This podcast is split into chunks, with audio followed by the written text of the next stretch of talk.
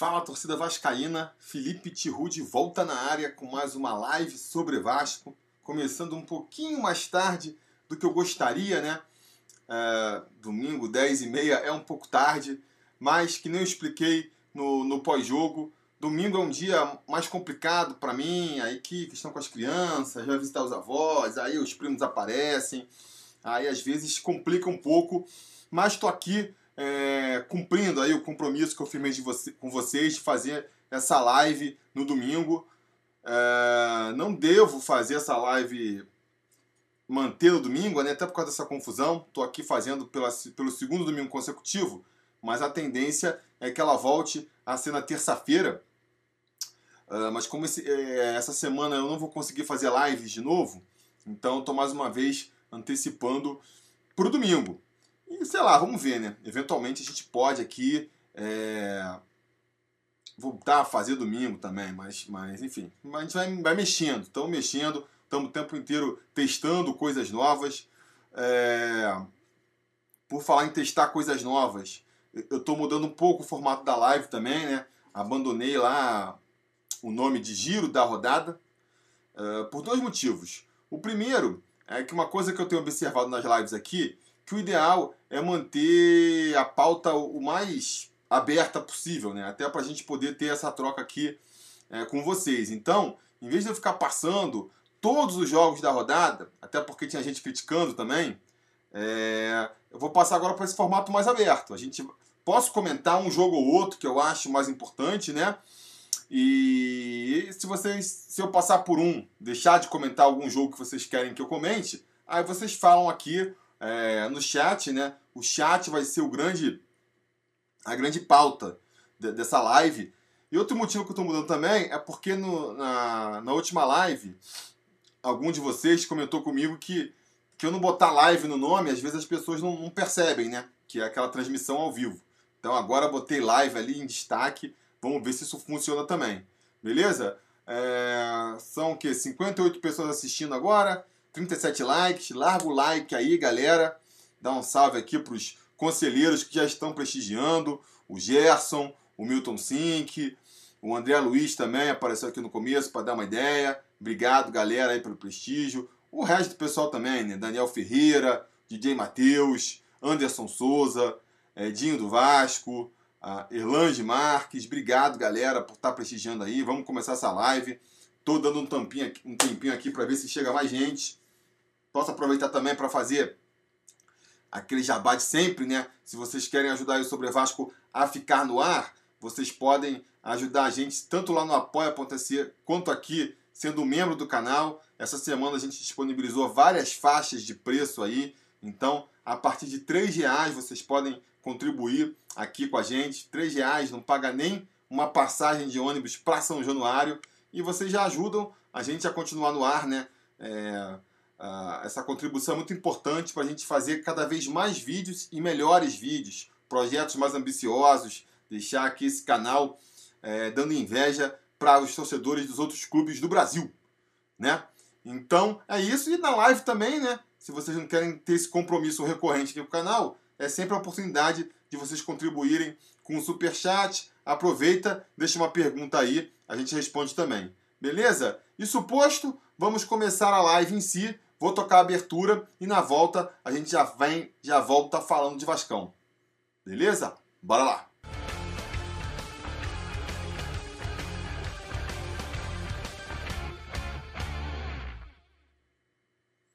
Ah, então é isso. Estamos agora oficialmente ao vivo com mais uma live sobre Vasco para comentar aí o jogo de ontem do nosso Vascão. É, vitória super importante contra a Chapecoense. A galera ficou muito alegre. É, o resto da rodada, né? Que nem eu falei, não vou passar jogo por jogo aqui, mas a gente pode comentar alguns resultados. A gente pode, por exemplo, uma coisa que eu achei curioso nessa rodada é que é, os outros jogos não foram interessantes pra gente, né? Na semana passada a gente teve um resultado muito ruim, perdeu pro Bahia em casa, mas os jogos dos nossos concorrentes diretos, vamos dizer assim, foram até interessantes pro Vasco. A gente teve a Chape perdendo para o CSA, o próprio Havaí perdeu para o Flamengo, né? o Fluminense perdendo para o Palmeiras.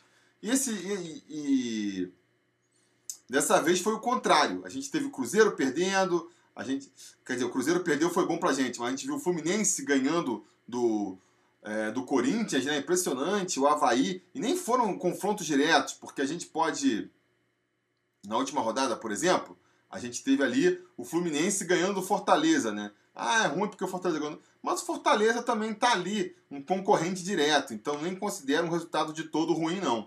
Mas hoje, a gente teve vários resultados que não tem tanto ponto positivo, né? Se a gente analisar o Vasco brigando para não cair. Por exemplo, Havaí ganhar da, da, do Atlético Paranaense, era melhor ter perdido. Fluminense ganhar do Corinthians, era melhor ter perdido. CSA empatar com São Paulo, era melhor ter perdido. Mas é a prova cabal de que rodada boa é rodada que o Vasco vence. Porque eu não sei você, mas eu não troco essa rodada de hoje, essa rodada aí desse final de semana pela rodada do final de semana passado, né? Então, enquanto o Vasco estiver vencendo, tudo bem, tudo bem. A gente consegue aí, estamos com um respiro, né? Estamos aí cinco pontos na frente é, da, da zona da degola ali, que agora é ocupada pelo Cruzeiro, os mesmos 18 pontos que o Fluminense, mais uma vitória a menos. É, enquanto tiver aí a uma, a uma rodada de distância, pelo menos, da zona de rebaixamento, a gente pode respirar aliviado e a zona de rebaixamento, cara, embolou tudo mesmo, né? Com essas vitórias recentes aí. Agora tá Havaí com 13, terminando aí com o mesmo ponto que a gente terminou em 2015. Quer dizer, tá muito difícil pro Havaí ainda. Chapecoense com 14, CSA com 16 e Cruzeiro com 18. E teve gente perguntando assim, pô, será que todo mundo dá o, o Havaí como. O Havaí e, a, e o CSA como rebaixados? Será que estão mesmo? Olha aí essas vitórias. Galera, eu ainda acho que eles vão ser rebaixados sim. Sinceramente, vão ter que ganhar muita vitória. Não vai ser uma vitóriazinha fora de casa do Havaí que vai me fazer acreditar que eles vão escapar, não. Eu acho que.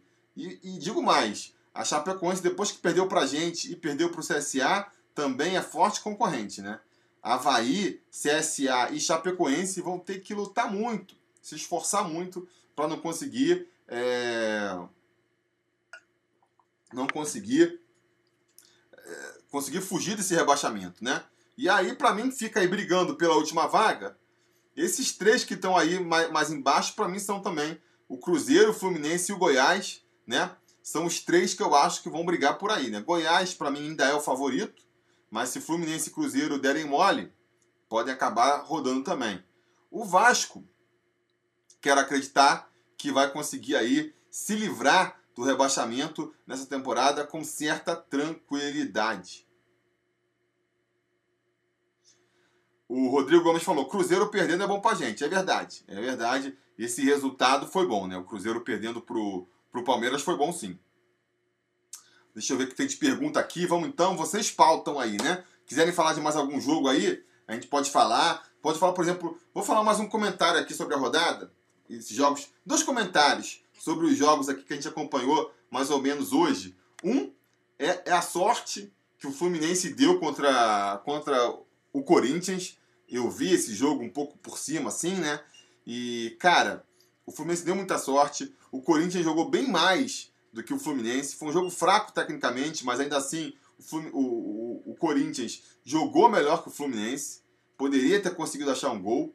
E o gol que o Fluminense achou ali contra o, contra o Corinthians, brincadeira, né? A galera tá reclamando aí do, do, do Fernando Miguel. Vai ver o que, está sendo o Cássio nessas últimas rodadas. Entregou um gol no último minuto contra, contra o Ceará, num, um gol olímpico lá em que ele falhou descaradamente. E hoje conseguiu falhar pior, falhar mais ainda. Um frango daqueles de almanac que deu mais uma derrota pro Corinthians. Então, assim. É foi completamente ali é, culpa do Corinthians, vamos dizer assim, essa vitória do, do Fluminense. E eles ainda têm que melhorar bastante, hein? Se eles estão querendo realmente aí escapar do rebaixamento, vão ter que melhorar bastante. É... E o São Paulo também, quero fazer aí a ressalva do São Paulo. É...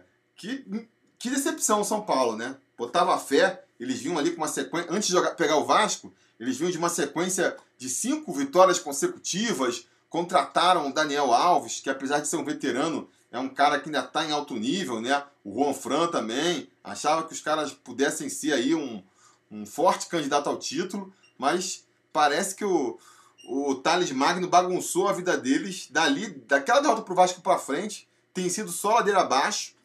E foi mais uma vez empatar em casa com o CSA, né? A gente sabe como que isso é, é, dolorido, né? O Vasco que está teoricamente brigando na parte de baixo da tabela. O, o São Paulo, com pretensões maiores, empatar com o CSA em casa, ainda mais com uma falha bem bizarra do Jordi no minuto final, né? Jordi também falhou ali, saiu do gol pessimamente. Nunca foi o forte dele, né? Sair do gol. É, tem que ficar ligado. Mas entrando aqui nas perguntas de você, então, conselheiro Jorge Martins aqui está falando que acha que o Fluminense vai cair. Seria bom, né? Eles pagarem a Série B. Se bem que o Fluminense vai ser, uma, vai ser um golpe fatal. Já está é, totalmente enrolado em dívidas. Ainda, se ainda for rebaixado, agora com esse novo tipo de pagamento que a gente já cansou de discutir por aqui, vai ser fatal para eles, né? Mas vai ser bem feito, não vou ficar com pena não.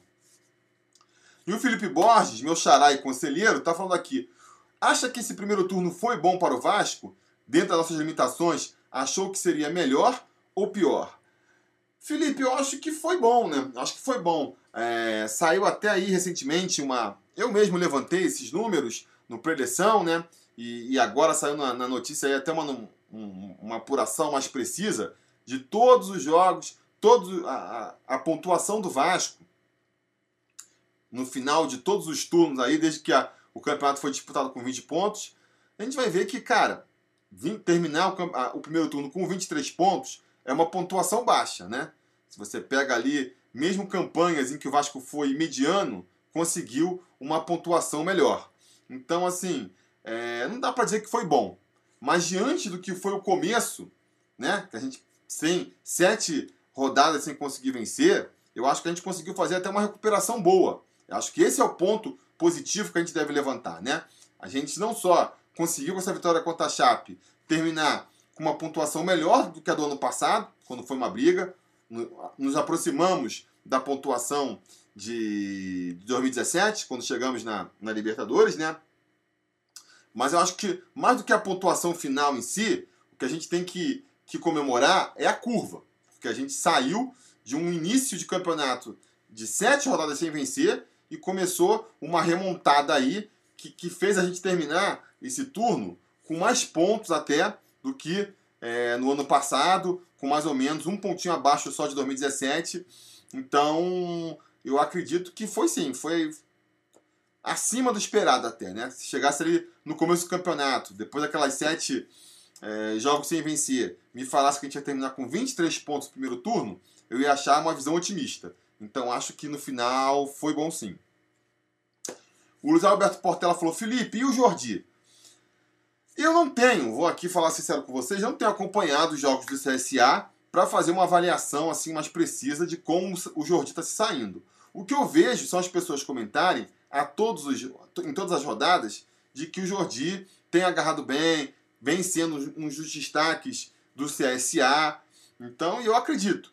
Eu sempre gostei do futebol do Jordi, eu acho que ele é um goleiro com potencial sim. Agora, desde a época, da época do Vasco, ele já demonstrava que uma das fraquezas dele era justamente aí a saída do gol, né? Fazendo jus aí, o Martin Silva também saía mal do gol, Carlos Germano também saía mal do gol. Então essa escola aí de goleiros vascaínos tem essa tradição, vamos dizer assim. E hoje realmente falhou bizonhamente, né? No gol do São Paulo ali. É... Minha opinião sobre o futuro do Jordi, eu acho o seguinte: se aparecer uma boa proposta que for interessante para o Vasco, que ele seja vendido, eu venderia. Porque temos outros bons goleiros também aí na, na base do Vasco para serem desenvolvidos, né? O Alexander, tem o João Pedro lá, que não sei, tá meio obrigado, mas tem o Lucão. Enfim, tem outros bons goleiros que a gente pode subir e dar oportunidade e preparar. E o Vasco tá precisando de dinheiro, né? Então, se aparecer uma boa proposta, eu venderia o Jordi. Agora, se essa proposta não aparecer, aí é, eu manteria para emprestar o Jordi novamente para um CSA da vida, alguma coisa assim, eu manteria é, ele no elenco, reintegraria, botaria ele como um. Como, como é que se fala? É reserva mesmo do, do Fernando Miguel para disputar a posição. No mínimo, né? É, é melhor ter um Jordi no banco ali, para caso o Fernando Miguel não possa jogar, do que um Sidão. Vocês vão de convir, de convir comigo. Nem vai ser mais barato, é mais identificado com o clube, e eu acho que é tecnicamente melhor também. E fora isso, é, se ele realmente confirmar no ano que vem é, o bom goleiro que ele é, pode brigar por posição com o Fernando Miguel, né? Porque o Fernando Miguel, por exemplo, está numa fase ruim agora, e eu achei que falhou no gol é, da Chapecoense, né? Não, fez, não vem mais fazendo aquelas grandes defesas que ele já fez, mas não tem sombra. O Sidão é sombra para Fernando Miguel, o Alexander é, é novo para ser sombra, terceiro goleiro.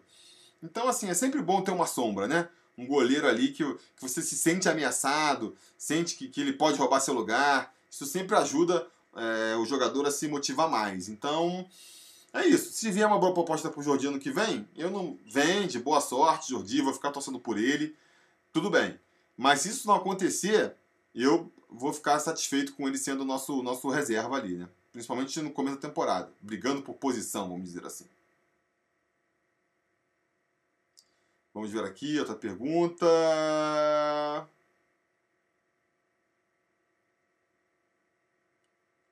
Rodrigo Gomes, vai falar sobre os jogos da rodada? Então, Rodrigo, eu já comentei alguns jogos aqui, né? É, não, vou, não vou fazer aquele esquema que eu vinha fazendo, não. Muito engessado, de comentar um por um. Se tiver algum jogo que você quiser que eu comente aí particularmente, levanta aí que a gente comenta, beleza?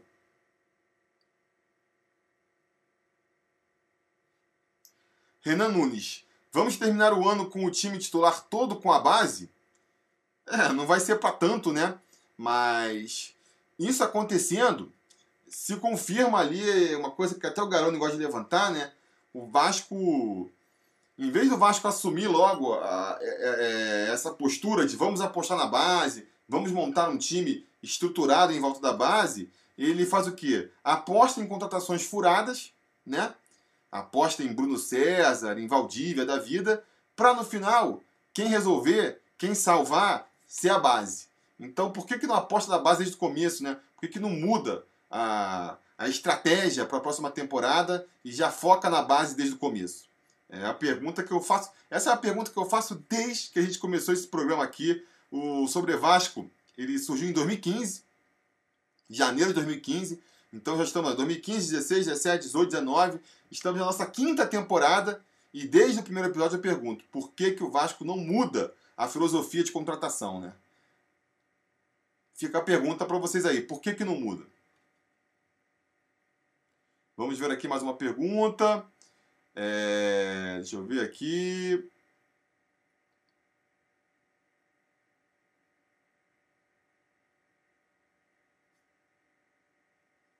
Calma aí, deixa eu voltar aqui. Tô tentando voltar a pegar umas conversas lá de trás.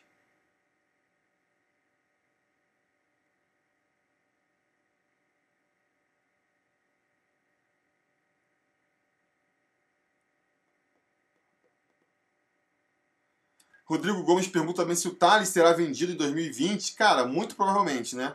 Acho que segura o Thales aqui no Vasco ainda é que ele tem que. Para ele ir para fora, ele tem que ter mais de 18 anos. Então, acho que até o meio do ano que vem ele fica, né? Mas ele pode ser vendido até antes, mas vai jogar no Vasco até o meio de, até o meio de 2020, que é quando ele faz 18 anos. E aí, cara, no dia que ele fizer 18 anos, muito provavelmente no dia seguinte ele já vai estar viajando lá para Europa porque o garoto joga muito. O Lucas está perguntando se o Vasco vai com esse time até o final, não pode comprar mais ninguém.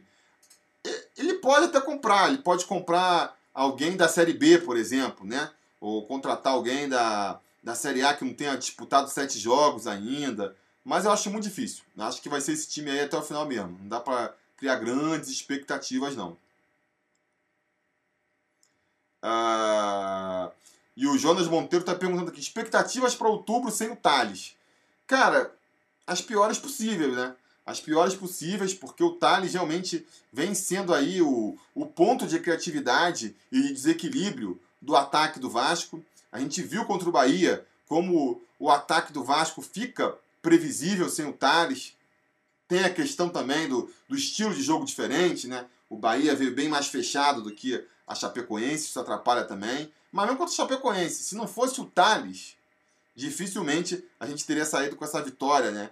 Então, vai ser, vai ser um desfalque seríssimo o Thales. A gente vai ter que se, se desdobrar aí, né? Porque eu tava comentando aqui, né? A gente pode analisar esse primeiro turno é, nessa crescente, né? Que o Vasco começou mal, sete jogos sem vencer e depois conseguiu melhorar e chegar com esses 23 pontos. E aí projeta, ah, então vai ser fácil de no segundo turno repetir esse aproveitamento, mais 23 pontos, 46, nos livramos com tranquilidade. Pois é, uh, esse raciocínio é, faz sentido, mas temos que levar em consideração outras coisas que podem aparecer, como por exemplo o desfalque do Thales aí, né? Dizem que o Thales pode desfalcar o Vasco por até nove rodadas. Em se confirmando isso, vai ser terrível, né? Vai ser metade dos jogos que faltam para o Vasco praticamente sem o Thales. É, vai complicar demais. Vai complicar demais porque ele vem sendo o principal jogador do Vasco até aqui no campeonato.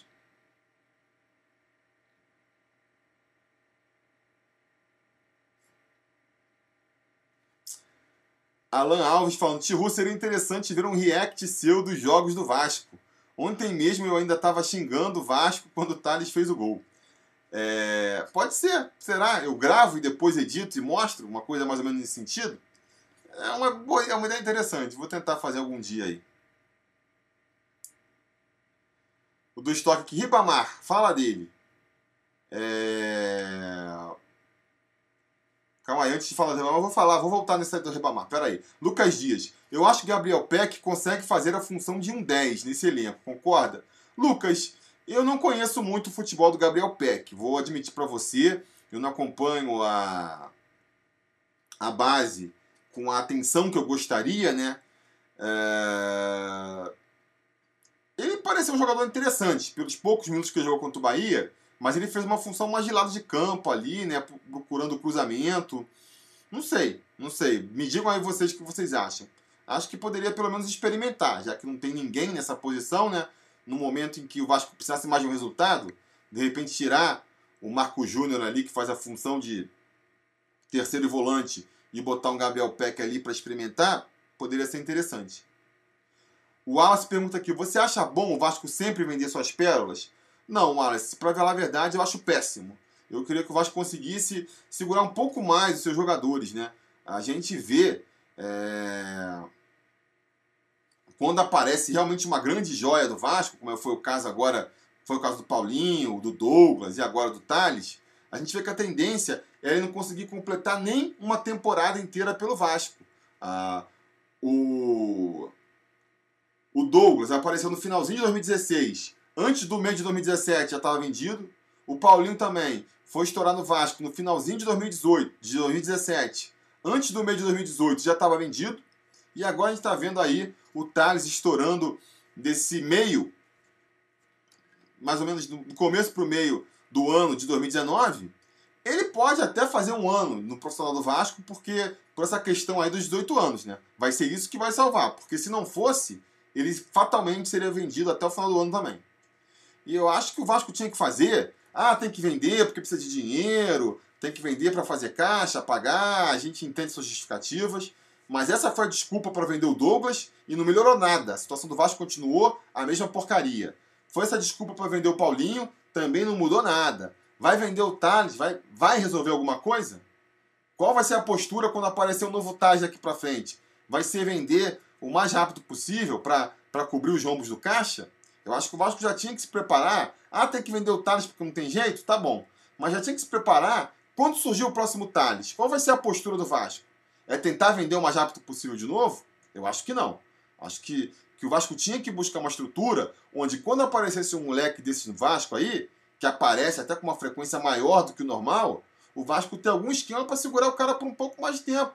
Ou vocês têm dúvida de que se a gente conseguisse, eu acho impossível, mas se a gente conseguir, por acaso, ter o Thales disputando o Campeonato Brasileiro é, inteiro do ano que vem, a gente vai ter muito mais chance de conseguir alguma coisa do que sem o Thales? Vocês acham que quando o Thales sair, ah, ele vai ser reposto à altura? O Vasco vai conseguir contratar um atacante com a mesma qualidade que ele tem? Eu acho muito difícil. Então o Vasco tinha que conseguir segurar esses caras o máximo, né? Isso é uma das broncas que eu tenho com essa política do Vasco. Porque ah, parece que todo o planejamento do Vasco é feito para quando surge um jogador desse, ser vendido o mais rápido possível mesmo. Não existe a motivação é, de segurar o jogador. Você vê agora o Vasco falando em renovar com ele, bababá. Não é para tentar segurar ele por mais tempo. É para tentar vender ele mais caro. Ganhar, lucrar. Só que, cara, a, função primeira, entenda a situação do Vasco, tem que pagar conta e tudo. É, eu entendo isso, obviamente. Mas a função primeira de um time de futebol tem que ser montar um time bom. Né? Não fazer dinheiro com o time. Então acho que o Vasco tinha que repensar sim. Vou até, eu quero fazer no final do ano um vídeo comentando né, sobre como que eu acho que deveria ser a estrutura a política, o pensamento do Vasco para o ano que vem e passar muito por isso, valorizar mais a base, até para quando surgir um moleque desses, a gente conseguir ficar com ele por mais tempo, né?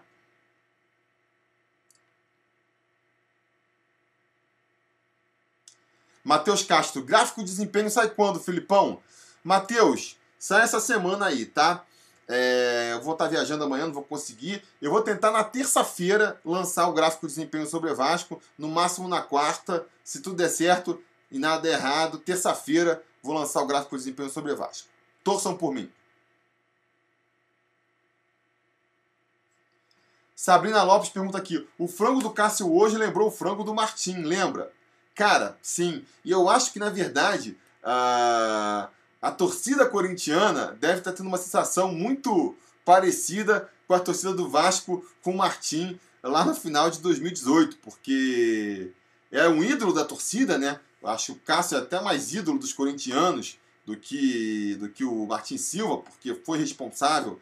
Aquele título dele na Libertadores de 2012 teve completamente a mão do Cássio ali, né? Inclusive defendendo aquele chute do Diego Souza. No Mundial também, ele agarrou bem pra caramba. Então, ah, vamos dizer assim, o Corinthians tem uma dívida enorme com o Cássio, mas ele tá, cara, sinistro. Se não fosse essa história, todo esse histórico que ele tem, eu acho que ele já teria sido barrado pro próximo jogo aí, porque foram duas falhas bizonhas. Quanto o Ceará foi muito falha do Cássio já, e agora essa falha aí que, francamente, né? Então acho que a torcida do. Vou até conversar com os amigos corintianos aí para tentar entender que eles estão sentindo. Deve tá deve ser sentimentos bem ambíguos, porque eu costumo falar isso aqui, né? O futebol ele não aceita muito. É, como é que se fala? É, é, como é que é a palavra? Tá me escapando agora. É, o reconhecimento que você tem dos jogadores, né? Você tem que ter o reconhecimento, mas o, o que mantém o jogador é, é, é ali jogo a jogo. Não vai ser reconhecimento que vai fazer o, o Cássio titular do time, né? Então, eu, eu fico surpreso. Eu, gosto, eu acho o Cássio um bom goleiro, mas ele tá falhando bizarramente mesmo.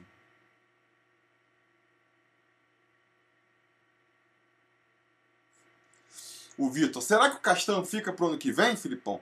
Cara, espero que sim, né? Espero que sim. Eu não vejo ele, até por ser um jogador mais veterano e tudo mais. É... é, eu acho que, que ele não chama tanta atenção do mercado em si, né? Então, assim, é, não sei. É óbvio que o mercado, quando chega ao final do ano, esquenta pra caramba, tudo pode acontecer, mas a minha expectativa é de que o Castão fique para a próxima temporada assim. Minha impressão, né? meu sentimento. O Black Rulers falando aqui que, desculpa pela brincadeira, vai ser mês que vem.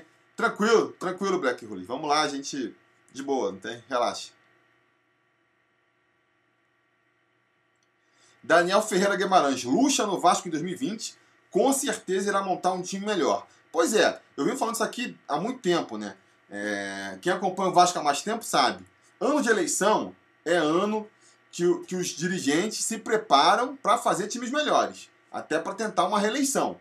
Então, assim, é, tenho certeza, e o próprio Campelo falou isso, né? É, e é normal, todo presidente, quando ele é eleito, ele já vai pensando assim: daqui a três anos eu tenho que ter, o meu melhor time para esse time é, me ajudar numa reeleição. Né? E, ah, mas o Campelo não tem chance? Eu acho que o Campelo, ele acredita que tem chance ainda, pelo menos. Ele deve tentar montar um time bom, né? Vamos ver, vamos ver se o, se o Luxemburgo ajuda. Eu acho que o Luxemburgo ele é melhor técnico do que manager. Ele indicando o jogador eu não, não gosto muito, não. Né? A gente pode ver aí as indicações dele. Acertou ali com o Richard, acertou, mas o Marquinho foi furadaça e o Clayton até agora também não se mostrou. Então, assim, eu acho que vai haver uma tentativa de, de, de fazer a, um Vasco forte ano que vem. Agora, uma coisa é querer, outra coisa é conseguir, né? Vamos ver. Vamos ver outras perguntas aqui. Bababá. O Wallace, seria demais sonhar com uma pré-Libertadores? Seria um pouco. Seria um pouco demais. Mas, cara, o torcedor vive de sonho, né? Vamos acreditar. A, a, a, gente vai viver, eu acredito, porque eu já falei aqui antes, né? Acho que um dos problemas do Vasco é que ele oscila demais. Ele, ele, a gente não consegue garantir ali que ele vai ter uma consistência de resultados. Então acho que até o final do, do, do ano a gente vai viver nessa, nessa montanha russa de perde uma, já fica preocupado de ser rebaixado. Né? Perde uma, perde duas, se preocupa. Aí vence uma, a, a, já começa a olhar para cima. Ah, se a gente vencer uma, uma segunda consecutiva, a gente vai se aproximar mais da frente. Então vai nisso, né?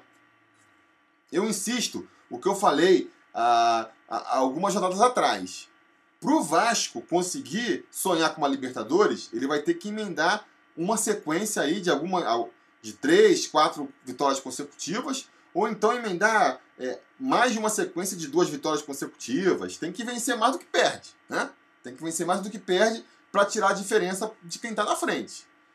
Vocês veem o Vasco conseguindo fazer isso? Se o Vasco conseguir, a partir do momento que a gente venceu uma, venceu uma fora contra o Chapecoense, fica a torcida, né? Se a gente conseguir vencer é, o Atlético em casa na próxima rodada, já vai dar um, um salto maior. Vamos ver, vamos passinho em passinho. Dá para sonhar. É muito difícil, mas é, quem é que consegue, né? Deixar de sonhar. Lucas Dia, Caio Magno joga em qual posição? Centroavante. Ele é centroavante mesmo. Uh, vou passar aqui que eu estou ficando muito para trás nas perguntas. Felipe Borges, esse ano é lutar para não cair, mas será que o ano que vem melhora? Cara, é que nem eu falei, eu acho que deve melhorar um pouco, porque eu acho que, que eles vão pesar um pouco mais no, nos investimentos, né?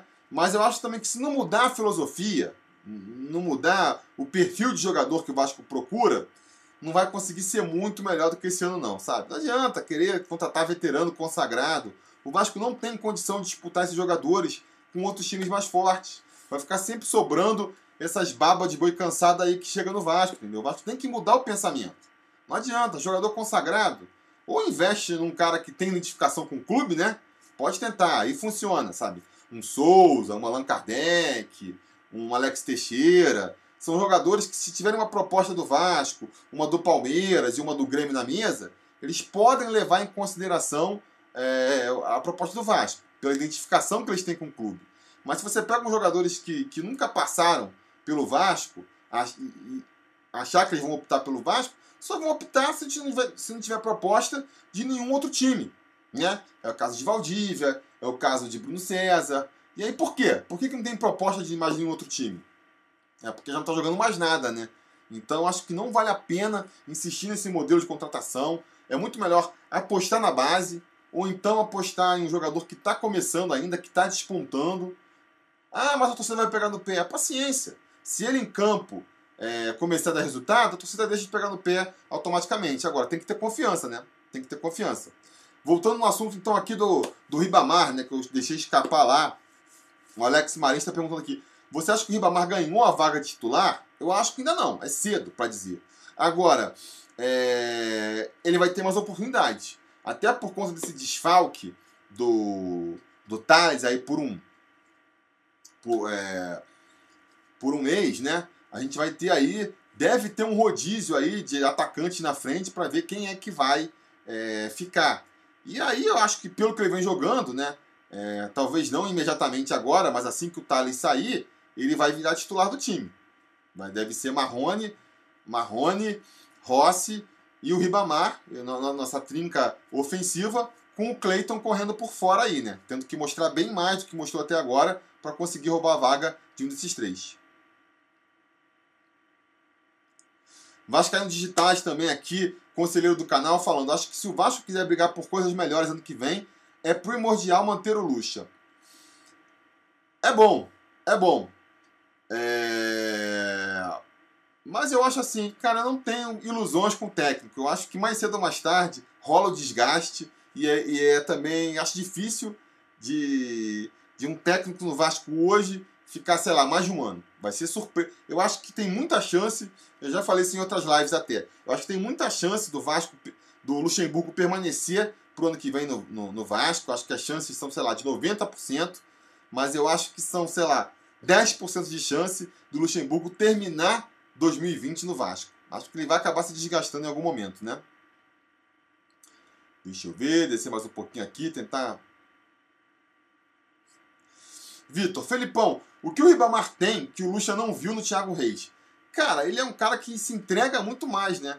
O Thiago Reis, ele tem assim, o ideal seria você pegar o Thiago Reis e o Ribamar e fundir num jogador só. Porque o, o, o Ribamar é um jogador muito mais veloz do que o Thiago Reis, ajuda muito mais na marcação, muito mais participativo, né? De sair, se apresentar.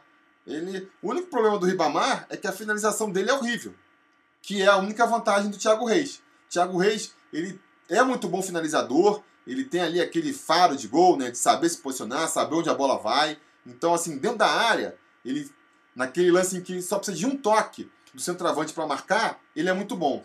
Mas, cara, saiu dessa situação, o Thiago Reis ele é bem limitado. Se ele tiver que sair para buscar jogo, ele não consegue fazer uma parede que seja, servir de pivô, sabe? Ver um amigo, é, um, um, outro jogador melhor posicionado, tentar o toque, não tem velocidade para puxar uma bola, não tem habilidade para tentar um drible. Então, assim, eu acho que, que o que incomoda o Thiago Reis, o, o Luxemburgo em relação ao Thiago Reis é isso. Ele é um jogador que empurra a bola para dentro, mas basicamente só, né? E o Vasco, como se o Vasco tivesse o meio campo mais criativo, aquele aquele 10 clássico que lança a bola, que vê o companheiro aberto, ou jogadores nas pontas que fossem mais dribladores, conseguissem criar mais jogadas.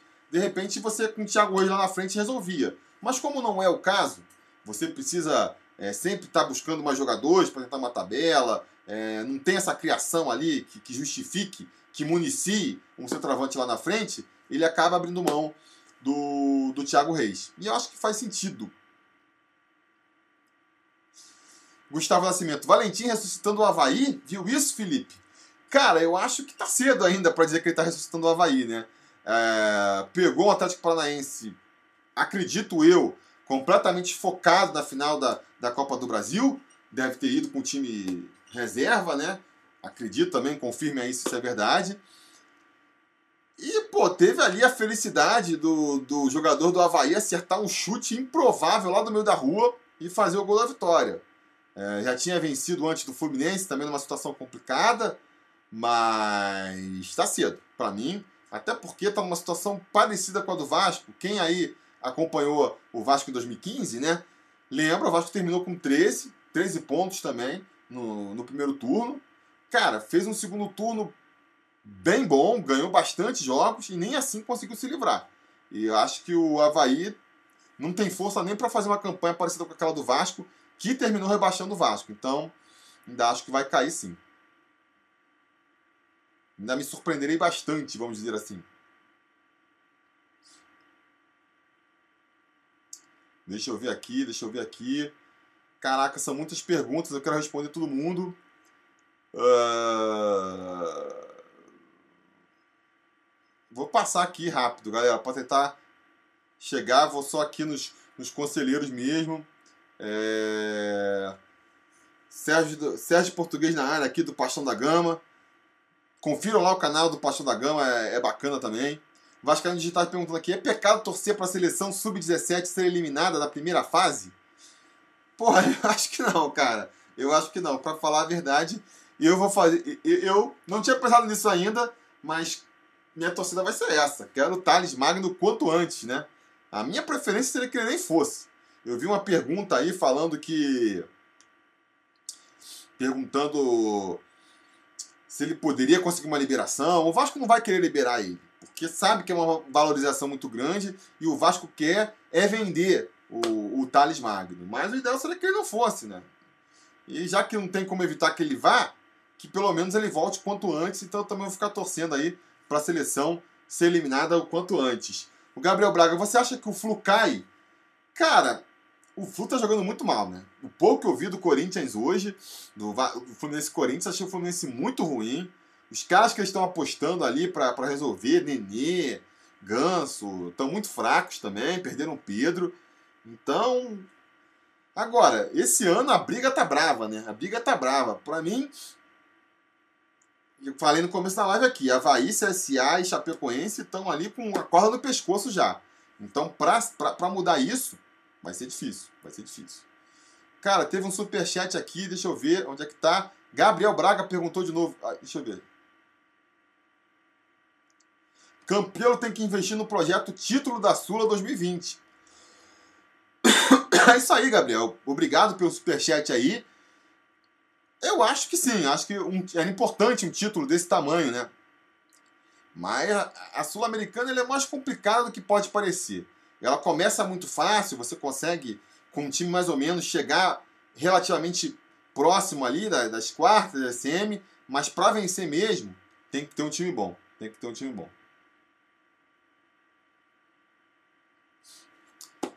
O Carlos me falou aqui, no segundo turno os times do Z4 sempre melhoram e arrancam. É verdade, né? Até porque se fosse, se a gente for fazer aqui uma projeção simples, né, de manter a produtividade, o Havaí termina com 26, Chapecoense terminaria com 28, CSA terminaria com com o quê? 32 e o Cruzeiro com 34. E a gente sabe, não, 36, né? A gente sabe, é difícil de ser rebaixado com 36 pontos. Nunca aconteceu de um, de um time com 37 pontos escapar. Então, assim, eles vão melhorar um pouco mas não sei se o suficiente para conseguir fazer os 40 pontos, né? Que é ali o mínimo que precisa para você poder sonhar é, com fugir. Chegar aos 45, então, que, que deixa escapar matematicamente, então, é mais complicado ainda. É, o Gerson está falando aqui, eu acho que esse ano vai ser igual ao 2017, também acho, né? No sentido de que vai precisar de poucos pontos. A linha de corte vai ser bem baixa. CSA permanece na Série A? Jefferson está perguntando também aqui. Cara, acho que não. Acho que não. Ai, caramba, deixa eu ver. Muitas perguntas, estou querendo responder todo mundo. Hélio Souza, conselheiro, salve, perguntando. Ricardo Graça na lateral esquerda. Isso é uma bola que o pessoal tem levantado há algum tempo já, né? É... Não sei, eu não gosto muito, a princípio, de improvisar jogador, sabe? Acho que pode improvisar por uma partida ou outra, mas improvisar assim, improvisar em definitivo, vamos dizer assim, né? Como foi com o Luiz Gustavo no ano passado, por exemplo, não me agrada. Não me agrada porque o Ricardo Graça, ele vai deixar a marcação bem melhor ali, né? Isso é verdade. Ele até para sair o jogo, também acho que ele vai sair melhor para o jogo do que o Henrique e o Danilo Barcelos. Mas ele, cara, não tem cacuete de, de lateral, então não vai conseguir chegar na linha de fundo para cruzar. A gente vai acabar ficando ainda mais desfalcado ali pela área esquerda, né? Então eu não me animo muito nesse sentido. Agora, se o Danilo e o, e o Henrique continuarem nessa fase terrível, o Ramon não voltar, que nem eu acho que ele não vai voltar, de repente é a melhor solução que tem, né? De repente é isso mesmo. Aqui, o Odilon tá perguntando lá o que, o que eu tinha falado, né? Se eu acho que não tem como pedir ou bater o pé para dispensa do, do Thales Magno, acho que não. Acho que nem é o interesse do Vasco. Acho que o Vasco quer que ele vá lá, se valorize, para tentar vender ele por uma bolada é, no final do ano.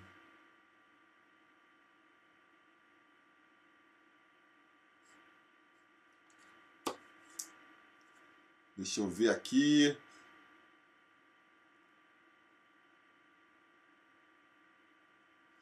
Galera, vou dar uma pulada nas perguntas aqui para tentar chegar no, no tempo real, vamos dizer assim.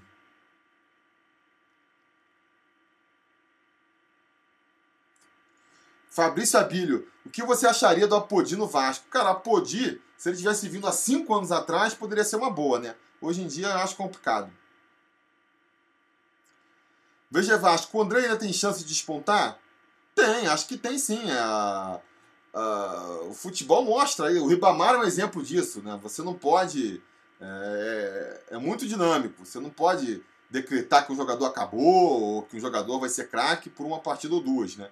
É, acho que o Andrei ele tem que aproveitar as chances que ele tem, né? Essa é a verdade. Ele tem que entrar e destruir, que nem o, o Ribamar está fazendo isso aí, né? O Ribamar entrou bem contra o Bahia, não fez gol, mas criou um lance interessante. Agora já faz um gol. Aí se na próxima rodada ele vai bem de novo, ele vai se firmando como titular. O Ricardo Graça estava bem em desgraça, se me permite o trocadilho, porque foi mal na Libertadores de 2018, passou o resto de 2018 inteiro sem ter grandes chances. De repente, um, um zagueiro machucou, o outro estava suspenso, sei lá, sobrou ali a vaga pro Ricardo Graça. Não tem tu, vai tu mesmo. Botaram um moleque para jogar, ele começou a jogar bem, jogou a segunda partida bem e tal, e agora já está com muito mais moral. Então acho que assim. É... O André precisa fazer isso, né? No final do ano passado ele chegou a fazer umas partidas boas, parecia que era ali. Foi um dos destaques do time no final do ano passado, né? Parecia que tinha se firmado, e aí esse ano começou mal de novo. Então, assim, ele precisa. Ele vai precisar entrar e jogar bem. Acho que, não, acho que não vai ter mais aquela paciência de insiste com ele, espera ele receber. Acho que isso não vai ter, não. O Elcio Scarpa está perguntando aqui se, se o Jordi tem, tem condição de ser titular em 2020. Elcio, eu acho que sim, cara. É... Acho que ele não vem titular. Ele não vai voltar do CSA titular do time, né? Ah, só se, sei lá, o Fernando Miguel for vendido, alguma coisa assim. Mas durante o ano que vem, o Fernando Miguel for mal, ele, ele entrar e agarrar bem, sabe? Tiver uma sequência, aí ele pode ganhar a posição ao decorrer da, da temporada. Mas eu acho que ele chega à reserva. Isso se ele voltar, né? Porque a possibilidade dele ficar por lá também é grande.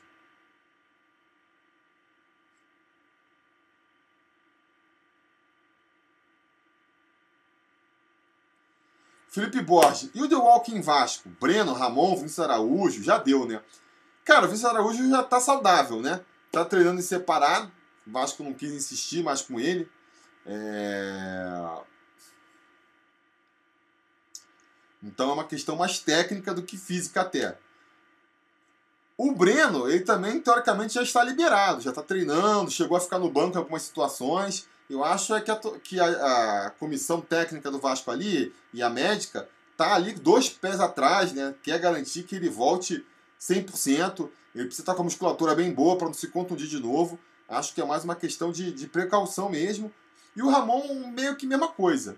Eu acredito, para falar a verdade, a minha impressão é que eles vão ser preparados para o ano que vem, né?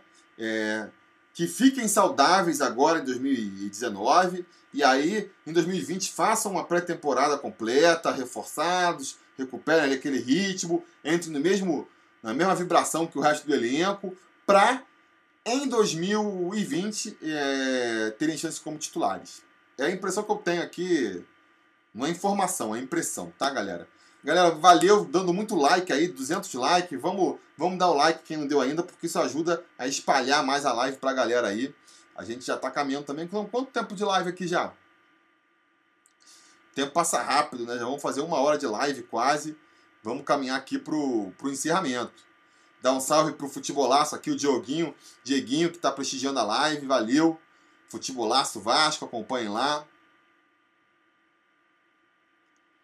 É, ele está falando que o jogador que vai dar o que falar no profissional vai ser o Vinícius e o João Pedro. Pode anotar. O Rossi voltou mal demais pós-cirurgia. É verdade. O Vinícius eu não conheço, né? É, que nem já falei, não acompanho tanto a base. Eu acompanhei muito a base, foi na, na, na Copinha. Na Copinha desse ano. E na Copinha desse ano, o João Pedro jogou demais. Eu realmente concordo. É um garoto que já podia ter chance até, né? Em vez de dar chance aí, o Rossi tá mal, né? O Marrone também tá mal. Em vez de ficar dando chance aí para. Em vez de contratar Cleiton, por exemplo, podia dar chance pro João Pedro, né? Ver se ele estourava. Mas ano que vem ele vai ter a chance dele.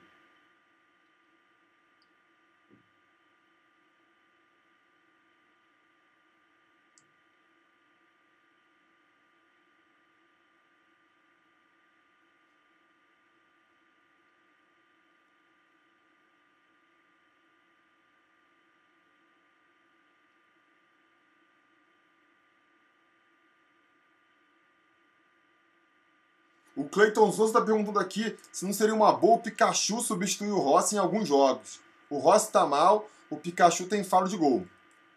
É, tem que ver, né?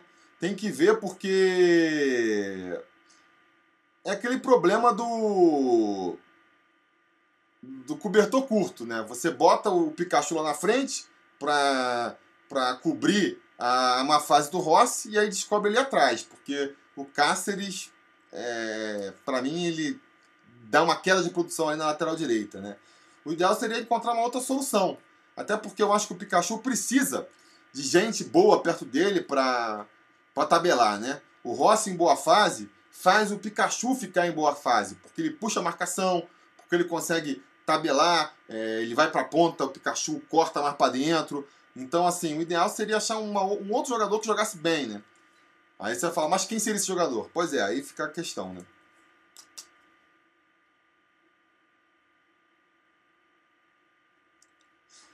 Beleza, galera? Vamos aí é, caminhando para o final da live. Afinal, já estamos aqui com 54. Eu vou responder mais algumas perguntas. A gente vai até uma hora, beleza? Mais seis minutos aí de live e depois a gente fecha. Paulo Sena perguntando: se o Vanderlei subir mais garotos da base para compor elenco e treinar, vão pegar o ritmo para o próximo ano? Cara, pois é. Eu acho o seguinte: é... eu acho assim. Essa postura, essa decisão tem que ser da diretoria. A diretoria tem que chegar para o Vanderlei Luxemburgo no final do ano e falar: Vanderlei, a gente quer que você valorize a base. Então a gente vai contratar aqui pontual um jogador ou outro que realmente vai fazer a diferença, né? É... vamos contratar aqui um nome de peso, vamos supor. Vamos juntar todas as nossas economias que a gente tem aqui para trazer o Alex Teixeira, que vai ser um cara que vai fazer a diferença no ataque do Vasco, realmente vai conseguir mudar a gente aí de, de posição. Então a gente vai concentrar os esforços em trazer o Alex Teixeira. O resto, jogador para compor elenco, que nem se fala, é, vai ser da base. Pega a molecada da base, já vai observando, porque é da base. Acho que essa tem que ser a postura da diretoria. Porque se deixar na mão do treinador, o treinador vai falar, cara, pô, eu quero um jogador, traz aí um Clayton, traz um Marquinho.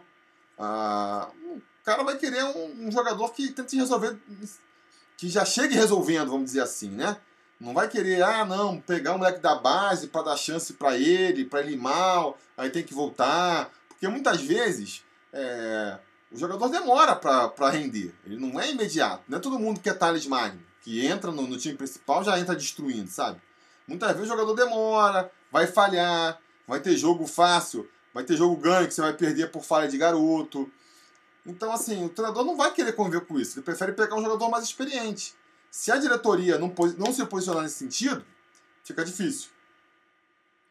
O Jefferson aqui, Tiru, prefere Fluminense ou Cruzeiro rebaixado? Jefferson, eu prefiro o Fluminense. Se eu pudesse escolher, seria o Fluminense. O Fluminense tem que pagar a Série B, não é mesmo? Já, já, já escapou outras vezes aí. E eu não quero também. É, o Cruzeiro é um time que nunca foi rebaixado, né?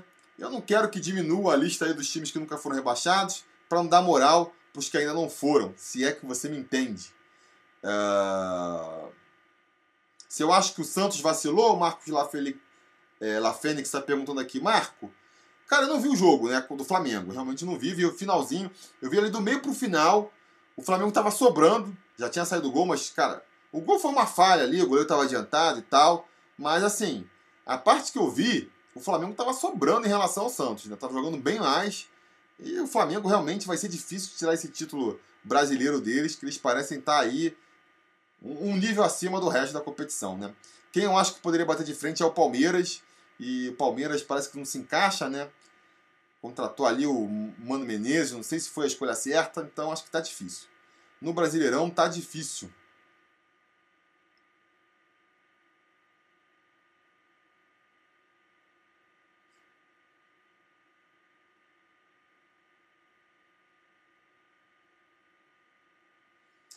Deixa eu voltar aqui.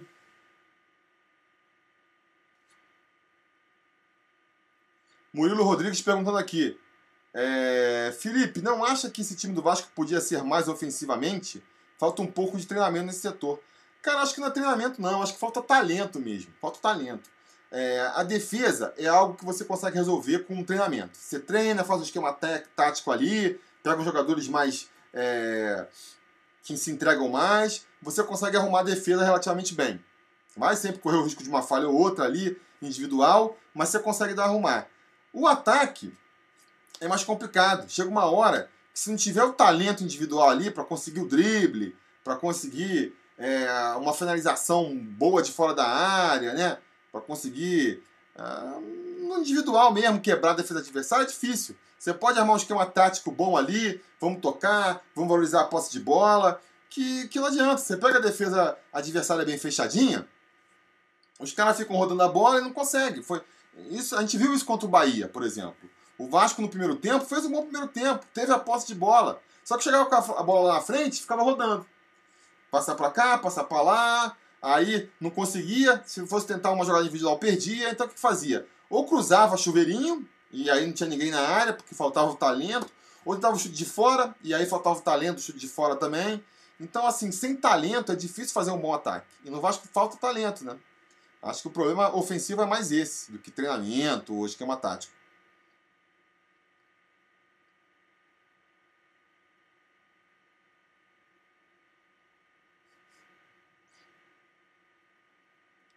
Caramba, a live tá meio esquisita aqui, tava sem nenhum comentário, de repente, bum, veio um monte. É, o Milton 5 perguntando, pedindo um abraço aqui para os Vascaínos de Toledo, no Paraná, que viajaram 12 horas até Chapecó para assistir a vitória do Vascão. Pelo menos virou uma vitória, né? Um, um salve para os Vascaínos de Toledo aí. Pô, até no Paraná tem Vascaíno, olha só que. que... Como o, Vasca... o Vasco é gigante. Lucimar falando que chegou só agora, deu mole, mas já deixou o like, valeu. É...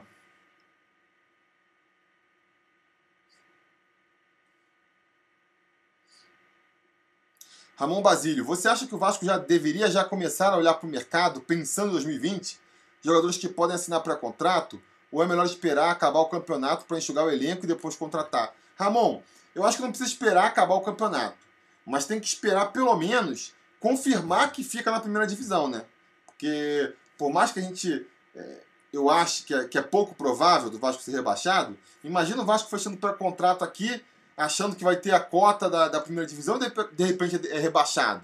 Então você pode sondar, ver quem está disponível, começar a levantar uns nomes, mas bater o martelo mesmo, começar a assinar pré-contrato, tem que no mínimo já estar tá ali é, matematicamente garantido que fica na primeira divisão, né? Que aí você consegue saber exatamente qual vai ser ali seu orçamento para planejar para o ano seguinte.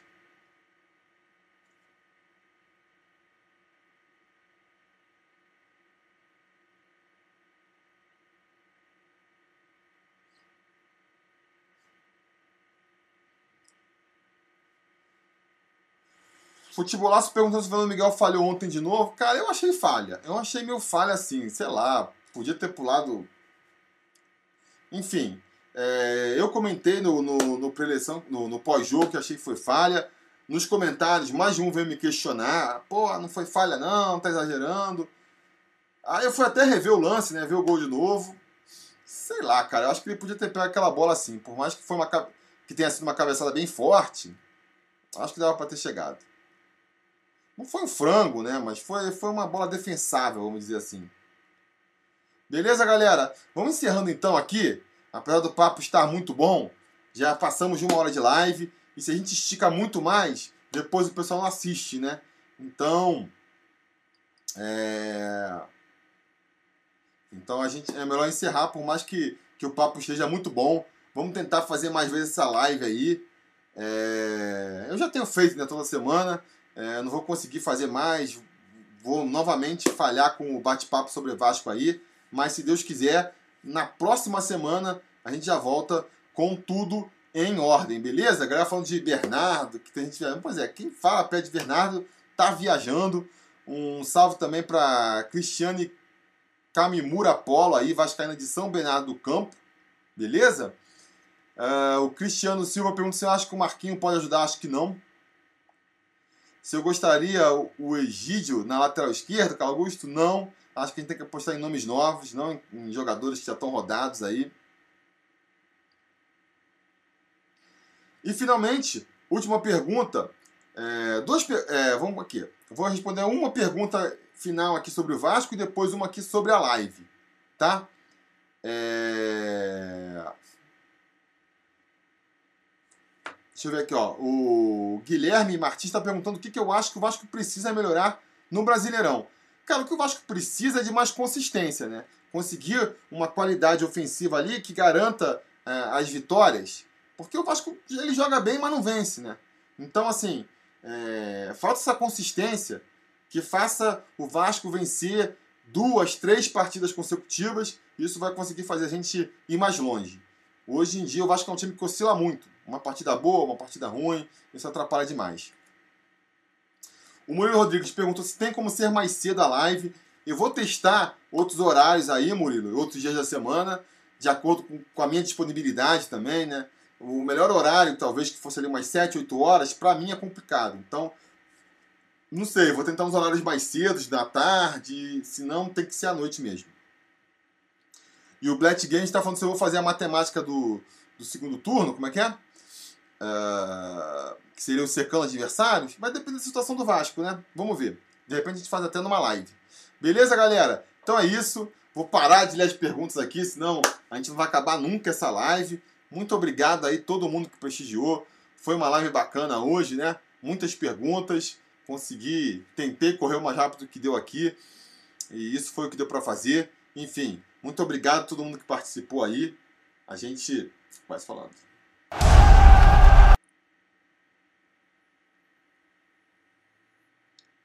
Razão inestimável dos conselheiros do Sobre Vasco. Ajude você também ao Sobre Vasco continuar no ar se tornando um apoiador em apoia.se barra ou sendo um membro do canal aqui no YouTube.